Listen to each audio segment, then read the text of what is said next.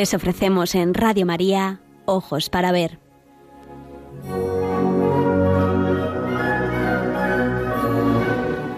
Con la dirección de María Pilar Carderera.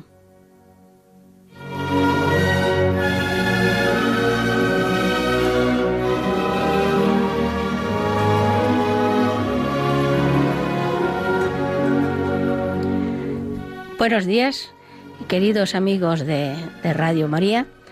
Eh, lo primero que quiero hacer es agradecerle a Yolanda que desde el control eh, hace posible que mi voz llegue hasta ustedes.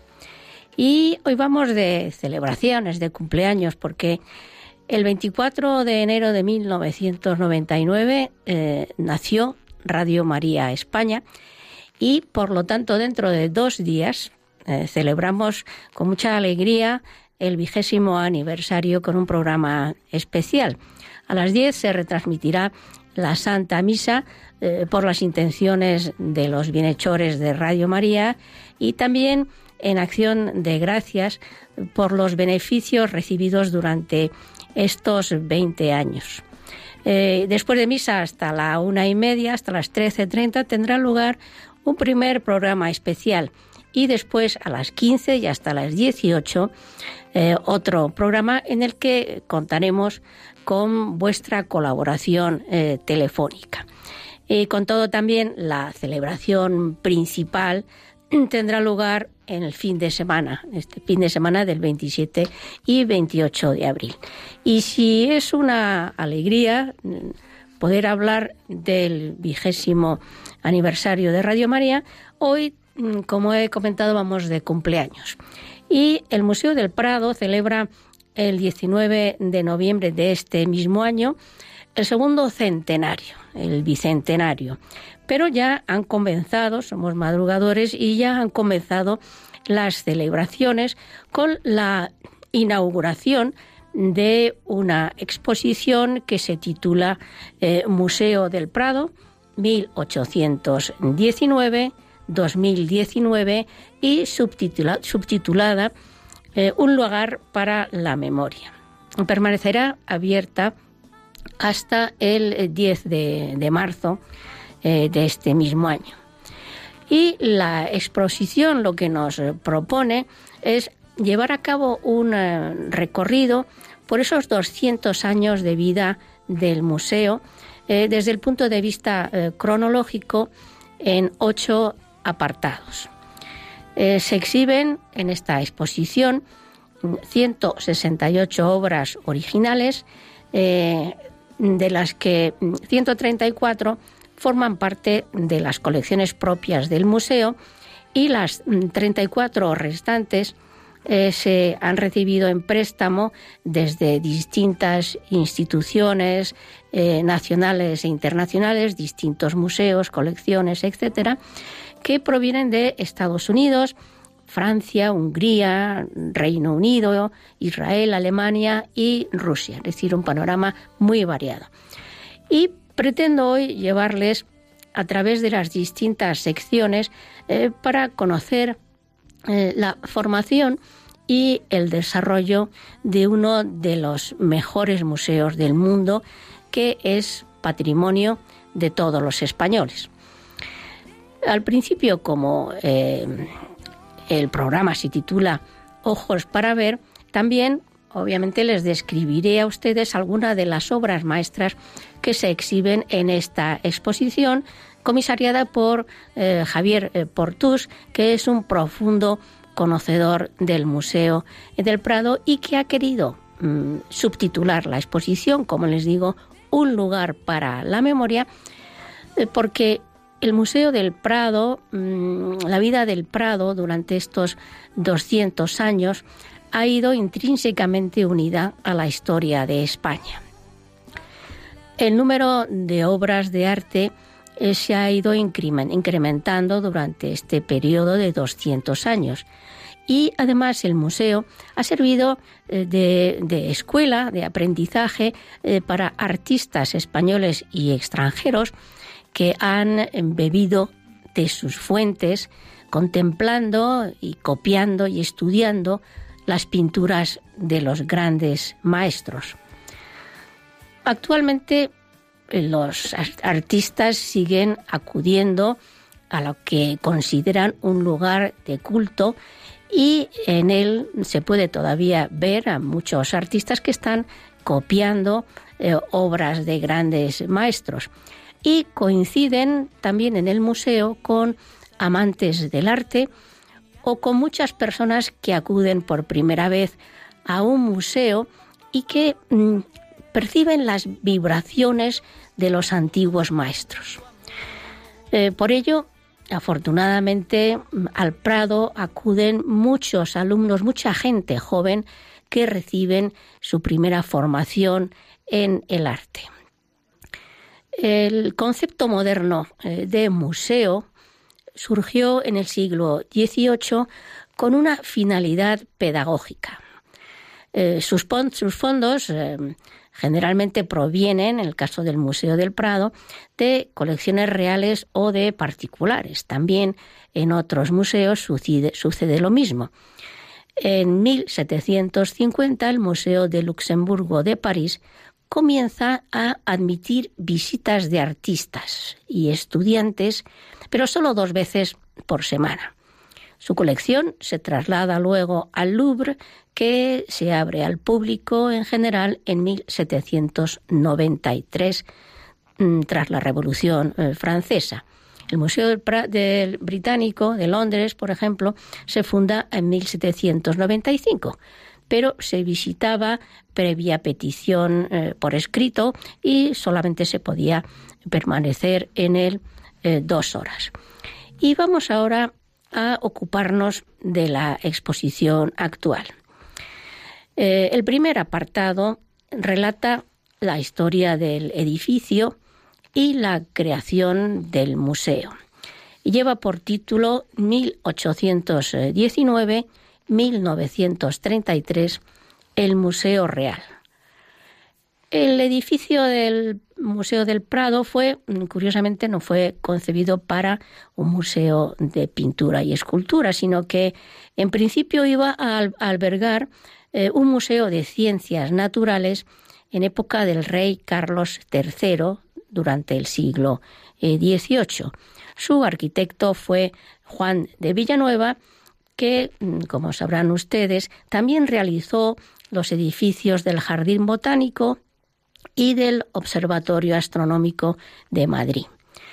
El conjunto eh, constituiría, por lo, tanto, un espacio dedicado al estudio científico tan, cercano al mundo de la ilustración. Eh, desgraciadamente nunca pudo inaugurarse como tal eh, y durante la guerra de la independencia contra los franceses sirvió de cuartel y caballerizas de las tropas francesas, por lo que quedó muy dañado eh, cuando mm, finalizó la guerra. Incluso eh, existía un polvorín que estalló eh, desafortunadamente, quedando, ya digo, el museo, el edificio muy dañado. Tuvo que ser, por lo tanto, restaurado y finalmente se inaugura como Real Museo de Pintura el 19 de noviembre de 1819 durante el reinado de Fernando VII. Fernando VII que cederá cuadros de su colección. Se albergará únicamente, se albergará únicamente mm, obras de arte de la colección real, es decir, cuadros que habían ido coleccionando los monarcas españoles eh, desde la época de los reyes católicos. Hay que señalar que Isabel la Católica era una gran conocedora y una gran admiradora de la pintura flamenca. Sus obras, las obras que coleccionó, se encuentran enterradas eh, junto al enterramiento de Isabel la Católica y de Fernando en la Capilla Real de Granada. Pero en un principio, al Museo del Prado albergaba 311 obras de escuela española únicamente. Mm, pronto, al año siguiente, ya se envían más de 1.500. Y al mismo tiempo se eh, producen las primeras donaciones de obras de arte de particulares que van a ir enriqueciendo el museo, como muestra en 1829 el duque de San Fernando regala a Fernando VII el maravilloso Cristo crucificado de Velázquez eh, y lo destina al Real Museo. A la muerte de Fernando VII en 1833, como la colección era una colección particular eh, del monarca, eh, estos cuadros los van a heredar su viuda, María Cristina de Borbón, y sus dos hijas, la reina Isabel II y la infanta Luisa Fernanda. Eh, con el fin de no dividir la colección, la reina Isabel compra la parte de su madre y de su hermana y vincula la colección a la corona, pasando de este modo posteriormente a ser la colección mm, del Estado. En un artículo publicado en la Gaceta de Madrid del 18 de noviembre de 1819, es decir, la víspera de la apertura, se anuncia este, este día de fiesta eh, y se dice que el museo tiene como finalidad propagar el buen gusto en materia de bellas artes y al mismo tiempo que mm, también se hermoseaba la capital del reino y se contribuía al lustre y esplendor de la nación. En el mismo anuncio eh, se reconocía la iniciativa de crear el museo a la reina María Isabel de Braganza, que fue la segunda esposa de Fernando VII y que desgraciadamente muere de parto ese mismo año. Ya saben ustedes que la mortalidad infantil y también la mortalidad en, por parto en, esas, en esos siglos eran elevadísimos, no había higiene, no había eh, medicinas, etcétera, y eh, desgraciadamente muere la que fue considerada como promotora de este, de este lugar, del Museo del Prado. Pero entonces lo que se hace es que diez años después, como homenaje a la soberana, eh, se le encarga a Bernardo López, al pintor, el retrato de la reina con una iconografía muy clara y muy concreta. Eh, por eso es la primera pintura que nos recibe en la exposición eh, de Palacio.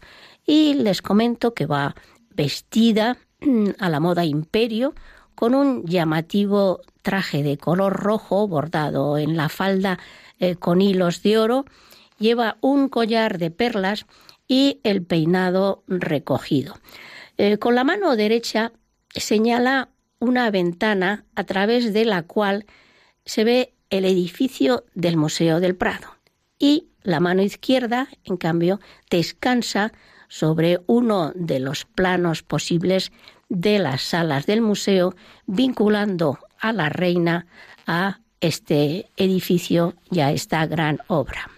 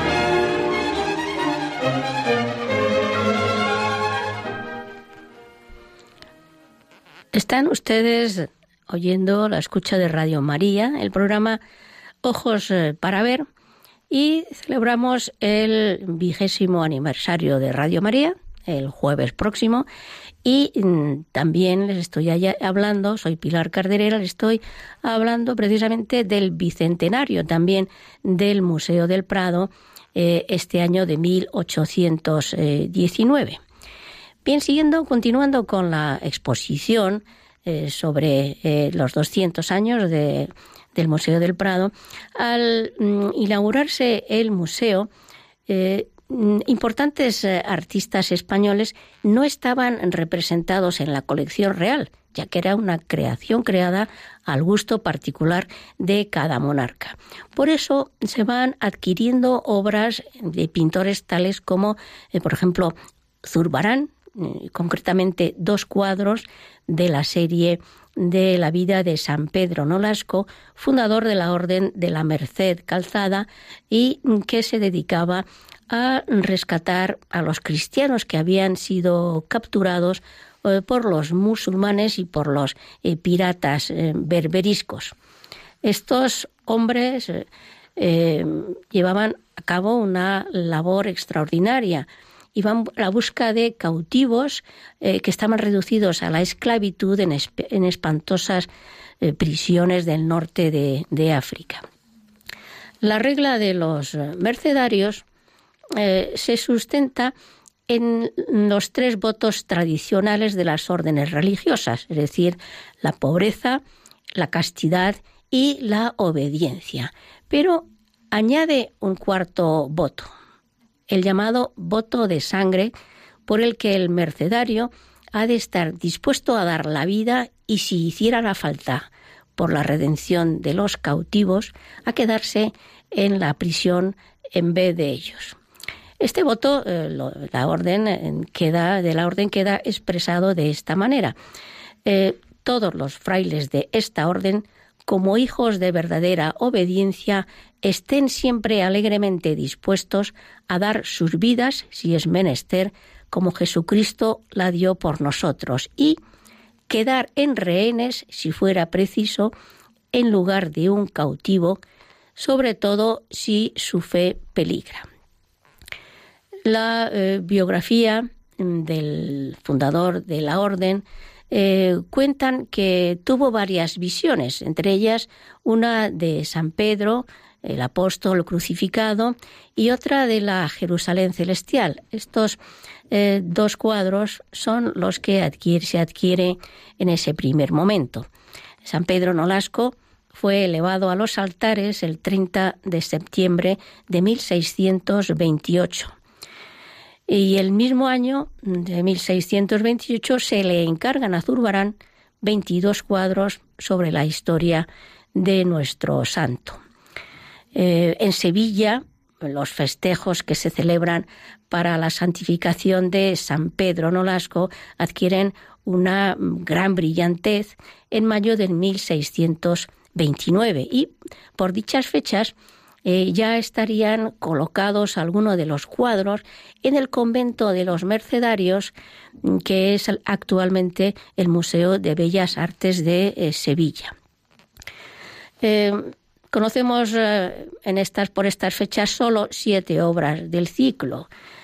otras se han perdido, otras no están atribuidas a la mano de Zurbarán pero las del, grado, las del Prado, desde luego que son obviamente pintadas por el gran artista. Y ahora, como les he comentado, me voy a convertir en sus ojos para que vean ustedes esta visión de San Pedro Nolasco. La escena mm, tiene lugar en un espacio interior, como si se tratara de una celda monástica, lo que mm, le permite pintar una luz misteriosa y sobrenatural. Mm, San Pedro Nolasco está representado como un anciano arrodillado en el suelo y recostado el brazo izquierdo sobre un banco de iglesia. Parece como si se hubiera quedado dormido con la cabeza apoyada en la mano mientras leía un libro abierto espléndidamente representado por eh, Zurbarán. Pero en realidad mm, lo que está teniendo es un sueño, una visión. A la derecha mm, del santo eh, un, joven, un joven ángel eh, vestido con una túnica de suave color rosado y manto azul claro, le muestra con el gesto de su mano derecha la Jerusalén celestial, que aparece por encima de San Pedro Nolasco en lo que se llama un rompimiento de gloria, es decir, la gloria celestial. Y en ese rompimiento de gloria se representa una ciudad amurallada con puertas y puentes levadizos por los que entran y salen numerosas eh, personas. La brillante luz que eh, le envuelve, envuelve a esta ciudad, eh, recuerda lo que escribe San Juan en el Apocalipsis en el capítulo 21. Y les cito. Luego vi un cielo nuevo y una tierra nueva, porque el primer cielo y la primera tierra desaparecieron y el mar ya no existe. Y vi la ciudad santa, la nueva Jerusalén que bajaba del cielo junto a Dios, engranada como una novia, ataviada para su esposo. Y oí una fuerte voz que decía desde el trono, Esta es la morada de Dios con los hombres. Pondrá su morada entre ellos y ellos serán su pueblo. La ciudad no necesita ni de sol ni de luna que la alumbre, porque la ilumina la gloria de Dios y su lámpara es el Cordero. Y Zurbarán envuelve esta ciudad de la imagen de la visión en una luz extraordinaria.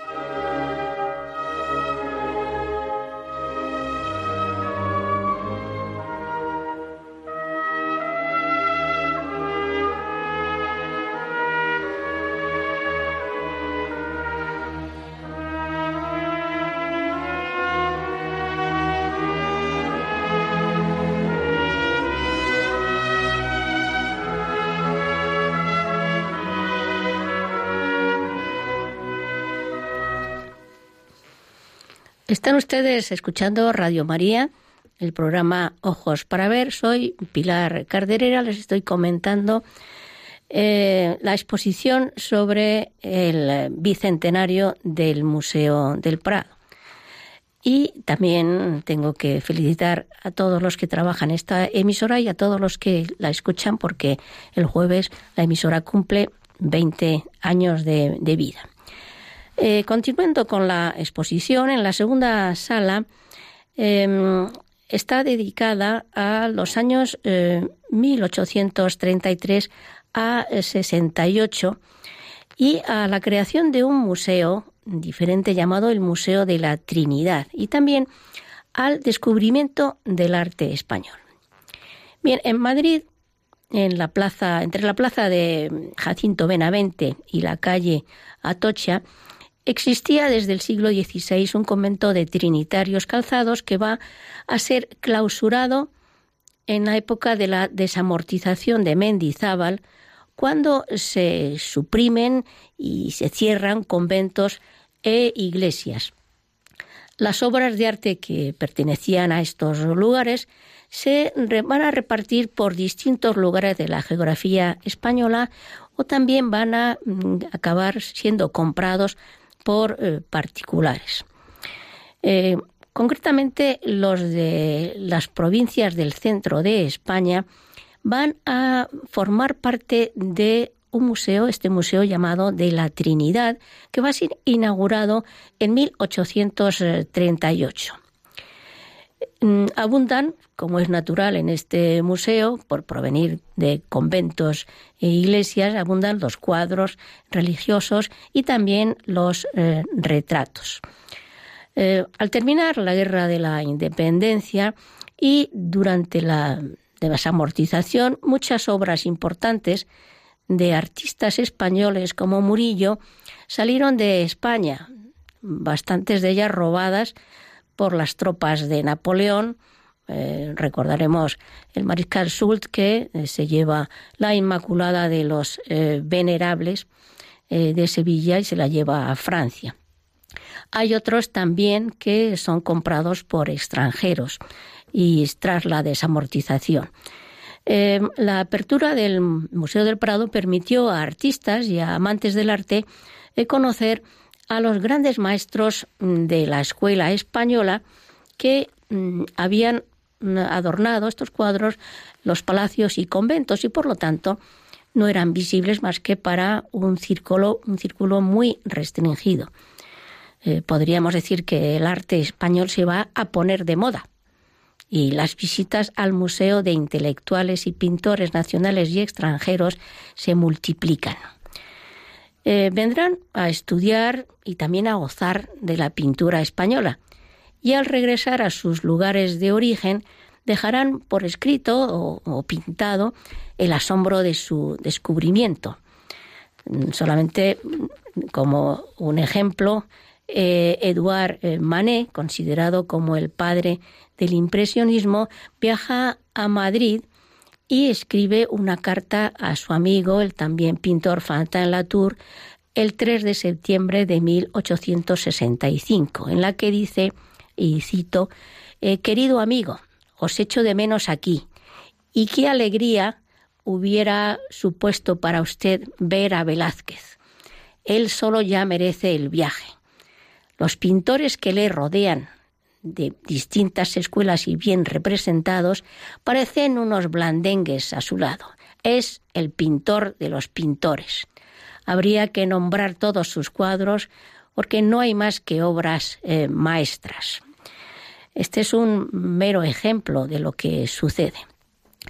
Bien, en 1868 el Museo del Prado dejó de ser real y pasó a denominarse Museo Nacional de Pintura y Escultura, y aunque desde su fundación el Prado exponía obras de autores vivos como Oya, por ejemplo, eh, se van a adquirir también obras de pintores españoles eh, comprados en lo que se llamaban las exposiciones nacionales, que se celebraban desde 1856 y atraían a mucho público y tenían gran repercusión en la mm, prensa eh, porque los pintores entonces de moda vivo exponían estas eh, sus obras, sus últimas obras, y que eran premiadas con primeras medallas. Estas primeras medallas eran adquiridas por el Estado eh, con destino generalmente al museo. Pero el Prado se va a ampliar en 1872 porque el Museo de la Trinidad se cierra y sus obras van a engrosar la lista del Prado. El Greco, que estaba escasamente representado en el museo con, unas, eh, con unos retratos solamente, eh, va a recibir en este momento obras maestras tan importantes como el retablo de Doña María de Aragón, uno de los conjuntos más importantes del Greco. También en 1897, un jovencísimo Picasso, mm, que viene a copiar y a aprender al museo, queda impactado por el greco, aunque Velázquez, por supuesto, eh, le interesa hasta el punto de que en la exposición se puede contemplar uno al lado del otro un retrato de Felipe IV pintado por Velázquez y la copia que de él hizo eh, este Picasso joven. Eh, a finales, sin embargo, del 19, las meninas se convierten indiscutiblemente eh, en el cuadro más famoso del Prado. Se va a admirar el interés por la libertad de Velázquez al realizar un retrato en movimiento. No es un retrato de grupo habitual en el que todos los personajes están posando en reposo, sino que todos están actuando. Velázquez está pintando.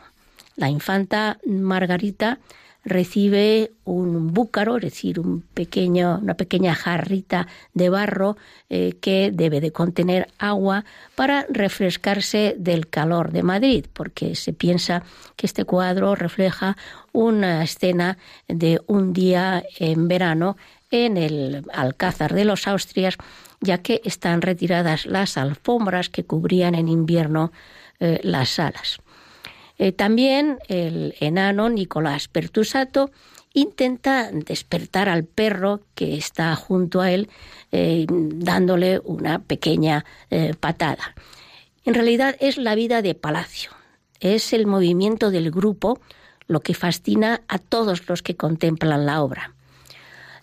Por supuesto, no se ha trasladado el cuadro de las meninas a la exposición, porque mm, no se mueve generalmente de la sala, pero sin embargo está presente un retrato de la infanta Margarita que antiguamente se consideraba obra del maestro sevillano y que ahora está atribuido, atribuido a su discípulo Mazo, pero que es de una extraordinaria calidad, hasta el punto que Sorolla, por ejemplo, en 1901 retrata a la niña María Figueroa vestida mm, con el traje de la infanta.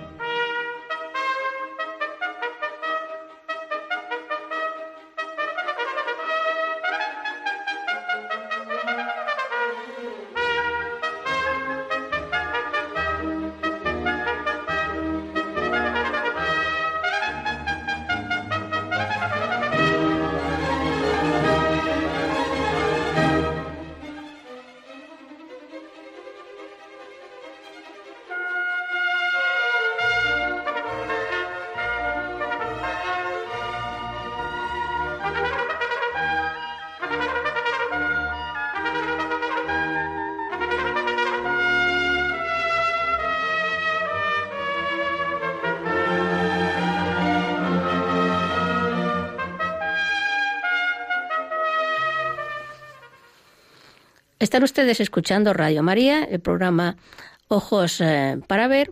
Soy Pilar Carderera, les estoy comentando la exposición que actualmente tiene lugar en el Museo del Prado para celebrar eh, su bicentenario. Y les doy el teléfono de la emisora de Radio María, que es el 91 005 94 19. Les repito, 91 005 94 19.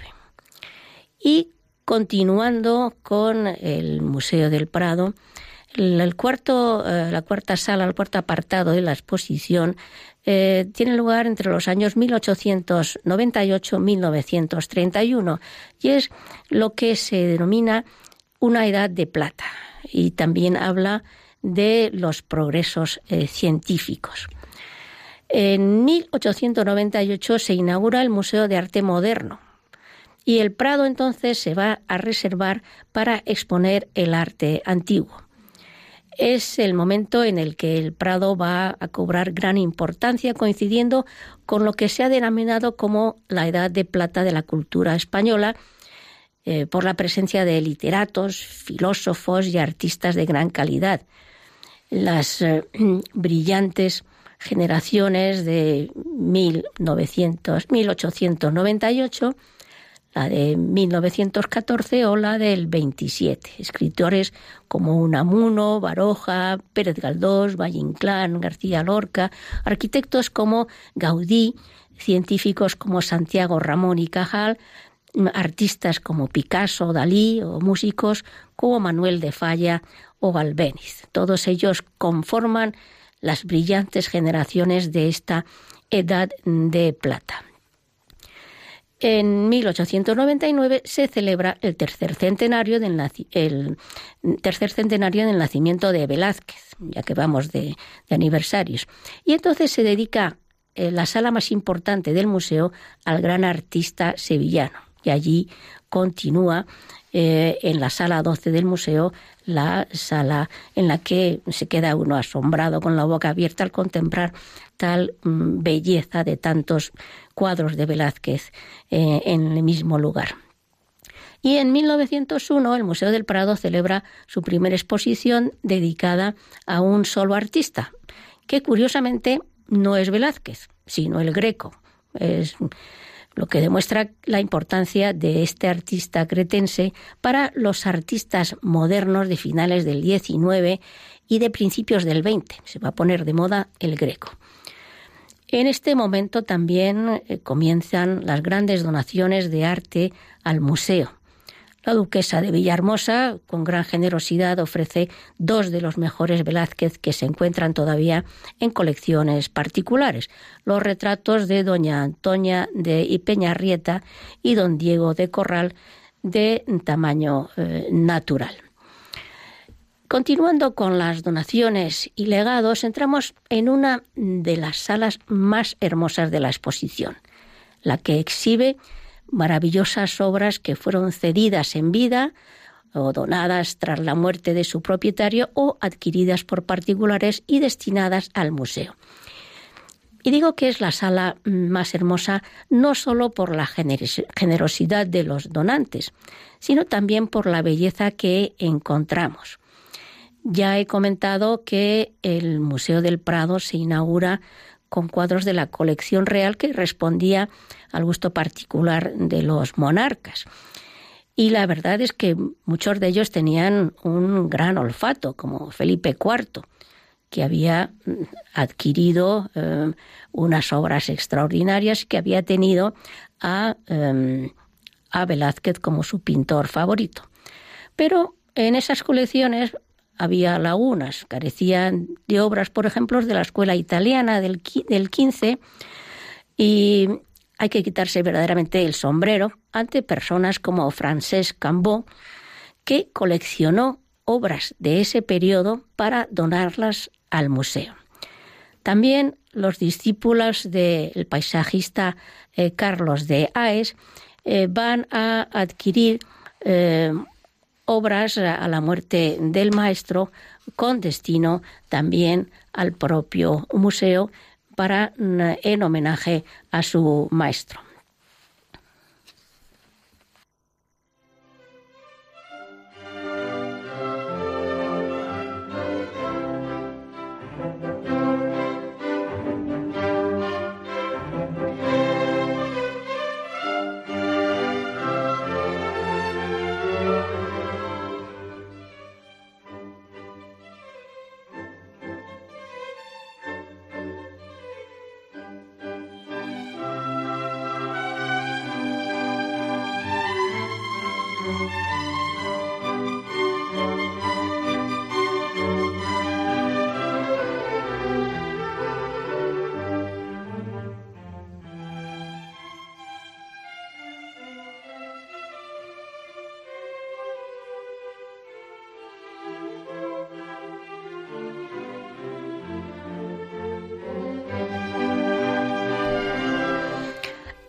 Están ustedes a la escucha de Radio eh, María, el programa Ojos para Ver.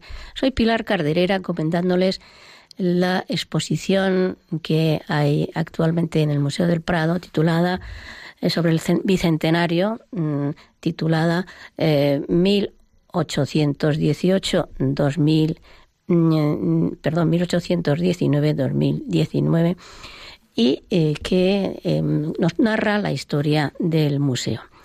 Dentro mm, del museo, de entre los artistas que sobresalen, eh, Goya es el que más tiene, más obra tiene en el Prado. Tiene cerca de 130 cuadros, más de medio eh, millar de dibujos y además su obra eh, grabada.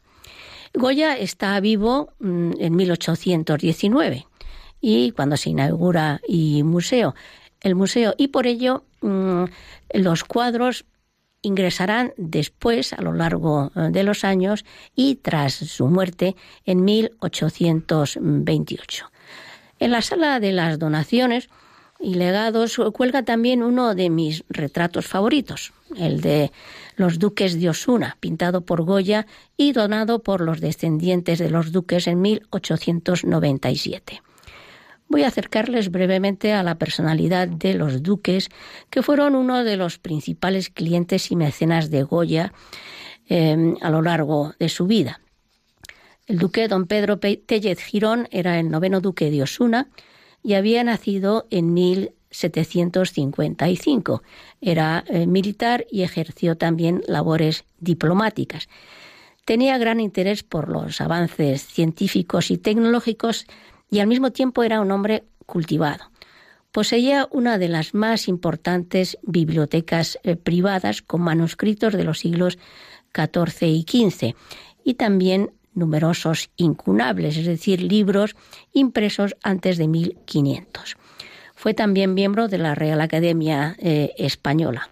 La duquesa, doña Josefa Alonso Pimentel, era tres años mayor que su marido y por derecho propio condesa duquesa de Benavente y estaba considerada como la mujer más distinguida de Madrid por sus talentos, méritos y gusto. Era una mujer independiente, de gran inteligencia y carácter. Amante eh, de las artes, pero también ejercía eh, como presidenta de la Junta de Damas que trabajaban para mejorar la educación entre las clases menos favorecidas. Eh, destacando por su labor en los orfanatos o con las reclusas que se encontraban en un eh, total abandono. El retrato de la familia Osuna es de tamaño natural, mide 2 metros 25 por 1,71. Y voy ahora a convertirme en sus ojos eh, para ver. Mm, la familia destaca sobre un fondo neutro de tonalidades oscuras en la parte baja y aclarada por la luz proveniente de una ventana en la zona superior. No sabemos si están en uno de sus palacios porque el pintor no da ninguna referencia ambiental o espacial a cuadros o a arquitectura alguna. Forman un grupo piramidal. El duque, con uniforme de brigadier de alivio de luto por la muerte de su difunto padre, está de pie. Eh, da la imagen de un hombre apacible y bondadoso, de boca grande y ojos oscuros. Su cabeza va cubierta con una peluca blanca a la moda del siglo XVIII. El uniforme de paño negro, animado con ricos bordados en plata, se remata con los puños, el cuello y una escarapela de un rojo vive, vivo. Eh, su mano derecha se apoya sobre un hermoso sillón de madera tallada y dorada tapizado en verde, donde se encuentra sentada la duquesa, de mirada inteligente, nariz y boca fina, rostro alargado. Eh, va peinada a la moda de la corte francesa de María Antonieta. El pelo voluminoso, muy rizado y empolvado en tono gris. Viste también a la moda francesa. Incluso el traje está inspirado, curiosamente, en uno de la reina de Francia, que era el, considerada como el paradigma de la elegancia. Los tonos del vestido son blancos y grises, animados por un corpiño rosa palo. Adorna el traje con grandes placas redondas de porcelana que llevan pintadas escenas de paisaje y Lleva un gran cuello de vaporoso encaje también gris. Están retratados junto con los cuatro hijos que el matrimonio tenía en ese eh, momento. Eh, son retratos maravillosos, en los que se percibe el cariño que Goya sentía por esta familia, pero también en el que observamos cómo este hombre, que ha sufrido la pérdida de nada más y nada menos que de seis hijos, pone toda su alma y todo su arte en el empeño de transmitir la delicadeza de los niños Osuna, pequeños, de finos cabellos rubios, rostros redondeados todavía por la infancia y de piel muy blanca, donde destacan unos ojos expresivos y unas bocas de labios finos. A la derecha se encuentra el mayor, perdón, la mayor, Josefa Manuela de cinco años, que sujeta la mano de su padre y sostiene un abanico en la otra mano. La segunda, eh, Joaquina, tiene cuatro años y será la futura marquesa de Santa Cruz. Parece más tímida, quizá por su edad, y se refugia tras las faldas de su madre, apoyando eh, su brazo derecho en las rodillas de su madre, que la rodea mm, el hombro con una mano como queriéndola proteger y calmar. El heredero, Francisco em, de Borja, tiene tres años, está situado a la izquierda del cuadro y está entretenido jugando con el bastón de mando de su padre como si fuera un caballito. Y a los pies de la duquesa, el pequeño de dos años, Pedro de Alcántara, futuro príncipe de Anglona y director del Museo del Prado, eh, que está sentado sobre un rico almohadón y sujeta con sus pequeñas manos un cordel al que está atado un juguete delicioso, una pequeña y elegantísima carroza. Y para terminar de animar la escena familiar, están presentes dos pequeños eh, perritos de compañía de color canela y blanco.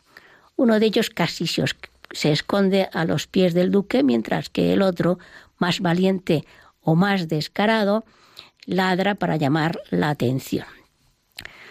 Es interesante mm, destacar que no se trata de un retrato oficial, sino de una familia posando de un modo más eh, relajado. Los duques continuarán eh, siendo retratados y sus hijos por Goya eh, durante largos años. Les recuerdo el eh, teléfono de Radio María 91005 9419. 91005 9419. Entramos ahora en un momento difícil, los años 1931 a 39, eh, que serán los años de la República y la Guerra Civil. El 14 de abril se proclama la Segunda República y una de las iniciativas más acertadas de este periodo es el acercamiento del museo a pequeñas poblaciones, lo que se llamó el Museo Circulante, que consistía en llevar copias de obras del Museo del Prado a cerca de 7.000 poblaciones repartidas por toda la geografía española. Hay una extraordinaria y gigantesca fotografía tomada el 15 de noviembre de 1932, en las que las campesinas del pueblo de Cebreros, en Ávila, se arremolinan eh, en torno a una copia de las hilanderas mm, de Velázquez. El 18 de julio, como saben ustedes, comienza la guerra civil y además de la sangría de víctimas, tiene también sus consecuencias para el museo. La estación de Atocha es bombardeada y varias bombas incendiarias caen en el techo del museo. En una vitrina se puede contemplar los restos de una de esas bombas que cayeron en el Paseo eh, del Prado. Eh, con el fin de prevenir mm, posibles destrozos de obras de arte, se decide evacuar las obras más importantes que se van a trasladar a Ginebra, y serán en número mm, muy abundante, 361 pinturas y 188 dibujos eh, marchan hacia Ginebra. Al finalizar la guerra en Ginebra se organiza una exposición con las obras que habían permanecido en Suiza. El éxito fue extraordinario. Más de 400.000 personas pudieron contemplar 38 cuadros de Goya, 25 del Greco, 34 de Velázquez, 3 del Bosco, etc. De todas las eh, desgracias sufridas en la guerra, quedó algo positivo, con el beneficio mm, eh, obtenido por las entradas a la exposición y la venta del catálogo, se compró un cuadro del Greco, el maravilloso San Andrés y San Francisco, que también se contempla en una de las salas de la eh, exposición. Em, entramos ya en el periodo eh, de 1939-1975. Durante el periodo del franquismo se llevó a cabo importantes obras para ampliar el espacio expositivo y la institución se convierte en un punto de referencia cultural para intelectuales y artistas que vienen al museo o se inspiran en él para crear sus obras. Eh, uno de los cuadros que servirán, por ejemplo, de referencia a Picasso serán las Meninas. A finales de agosto de 1957 comienza una serie de más de 50 cuadros sobre la famosa obra de Velázquez que no va, van a ser una mm, mera copia, sino que serán una reinterpretación. Incluso él las llama sus meninas, no las meninas eh, de Velázquez. Y finalmente, durante el último periodo, de 1975 a 2019, el museo se ha abierto a la sociedad eh, que ha participado más de su vida. El número de visitantes al museo se ha incrementado hasta llegar a los 3 millones de personas. Las conferencias que se imparten en el auditorio tienen un grado elevadísimo de aceptación. Y cuando entras en el museo, te das cuenta de que cada vez acuden más alumnos de colegios españoles y extranjeros. Y también algo fundamental, la tecnología ha logrado acercar el Prado a millones de personas de todo el mundo con una calidad de imagen extraordinaria en su página eh, web. Y gracias a la ley de patrimonio de 1985 se va a proteger las obras de arte em, y se va a impedir que obras tan importantes eh, como Cristo muerto sostenido por un ángel del pintor italiano Antonello de Messina o la condesa de Chinchón de Goya eh, salgan de España y por eso afortunadamente se encuentran em, eh, dentro del museo.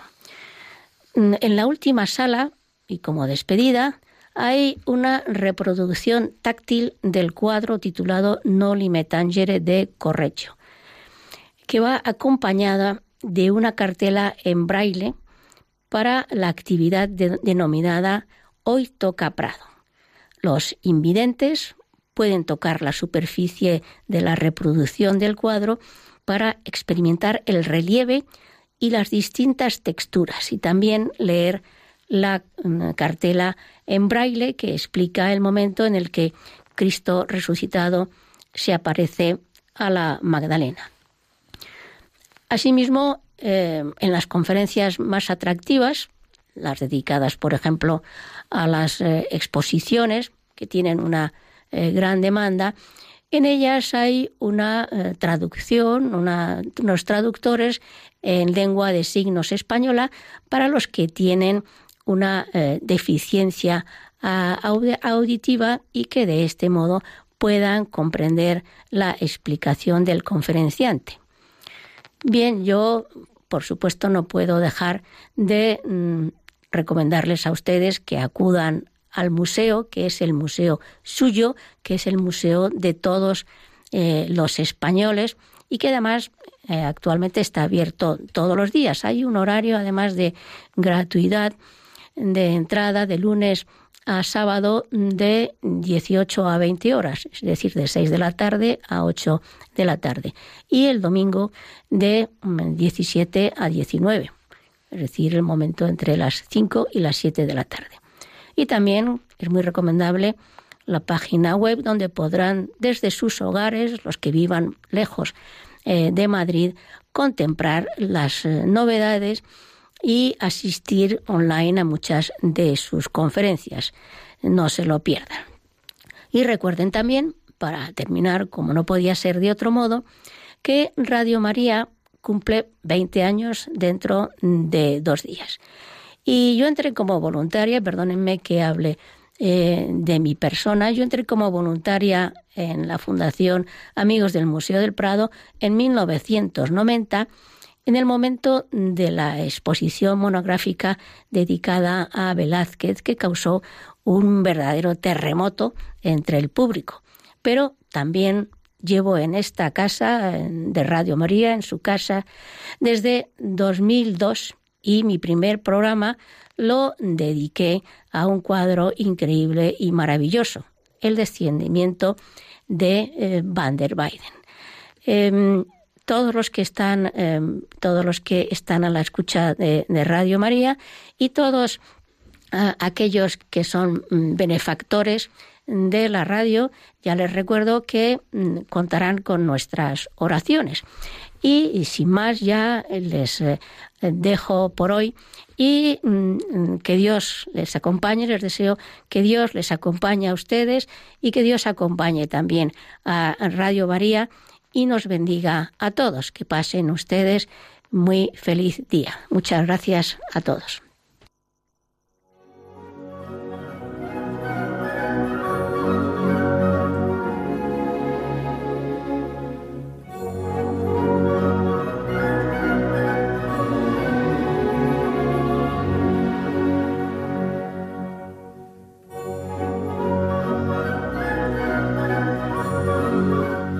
Han escuchado en Radio María Ojos para Ver, con la dirección de María Pilar Carterera.